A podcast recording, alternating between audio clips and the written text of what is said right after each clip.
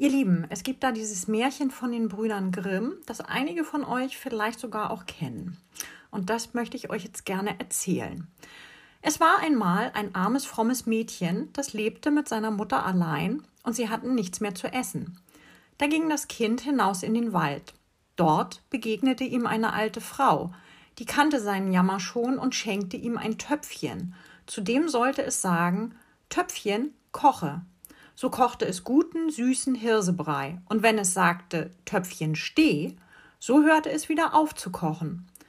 Das Mädchen brachte den Topf seiner Mutter heim, und nun waren sie ihrer Armut und ihres Hungers ledig und aßen süßen Brei, so oft sie wollten. Einmal war das Mädchen ausgegangen, da sprach die Mutter Töpfchen, koche. Da kochte es, und sie aß sich satt. Nun wollte sie, dass das Töpfchen wieder aufhören sollte, aber sie wusste das Wort nicht. Also kochte es weiter und der Brei stieg über den Rand hinaus.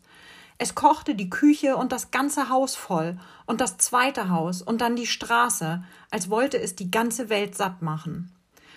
Endlich, wie nur noch ein einziges Haus übrig war, da kam das Kind heim und sprach nur Töpfchen, steh. Da hörte es auf zu kochen, und wer wieder in die Stadt wollte, der musste sich durchessen. Dieses Märchen, das ist mir spontan eingefallen, als ich in der Bibel von der armen Witwe las, die Elia etwas zu essen und zu trinken bringt, obwohl sie selbst eigentlich nicht genug hat, um sich selber und ihren Sohn versorgen zu können. Und sie rechnet sogar damit, dass sie am Ende verhungern müssen. Also Elia kriegen sie gerade noch satt, aber dann werden sie wohl verhungern. Elia sagt daraufhin zu ihr, denn so spricht der Herr, der Gott Israels, der Mehlkrug wird nicht leer werden und die Ölkanne wird nicht versiegen. Und das ist doch fast genauso wie das Töpfchen aus dem Märchen, das nicht aufhört, Brei zu kochen.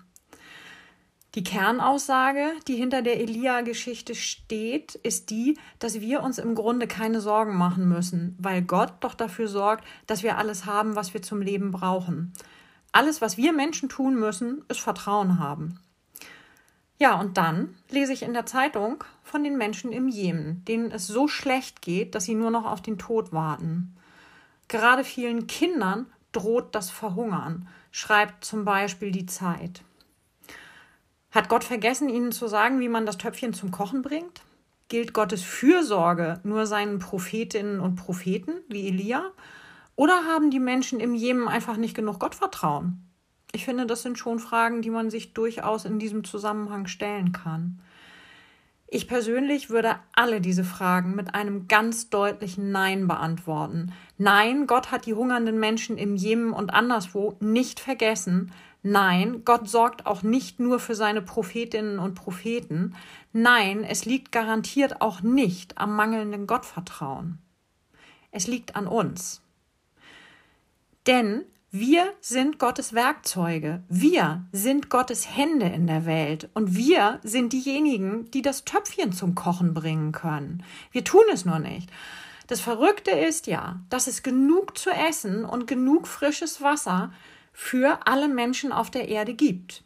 Das ist keine Wunschvorstellung, das ist tatsächlich so. Es gibt genug ne-, Lebensmittel auf unserer Erde.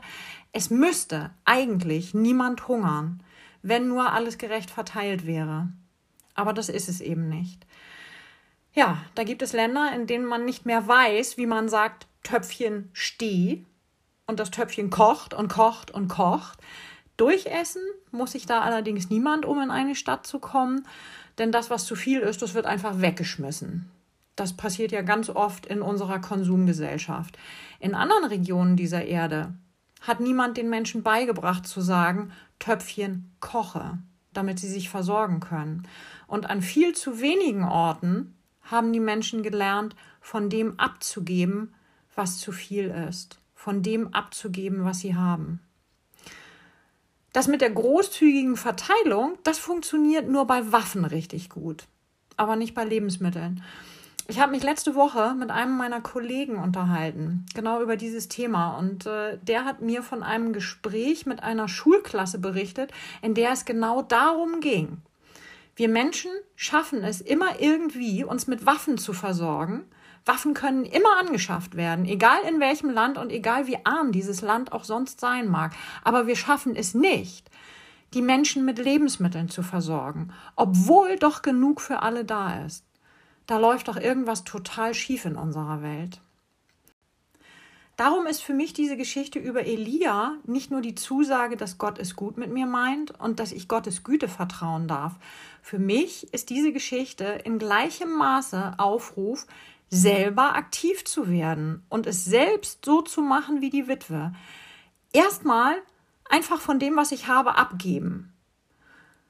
Und wenn ich damit nicht alleine bin, mit diesem Abgeben, wenn das alle machen, dann muss ich mir selbst auch keine Sorgen mehr machen, ob mir irgendwann Öl und Mehl ausgehen oder Wasser oder Geld oder Kleidung oder Obdach oder Liebe oder süßer Brei. Wir alle haben unser Töpfchen von Gott bekommen, jede und jeder einzelne von uns. Und gerade wir, Christinnen und Christen, haben von Gott gesagt bekommen, wie man es zum Kochen bringt. Und was wir jetzt nur noch lernen müssen, ist, nicht nur für uns selbst zu kochen, sondern andere zum Essen einzuladen, damit auch sie etwas von dem süßen Brei abbekommen. Denn von dem gibt es wirklich genug für alle. Amen.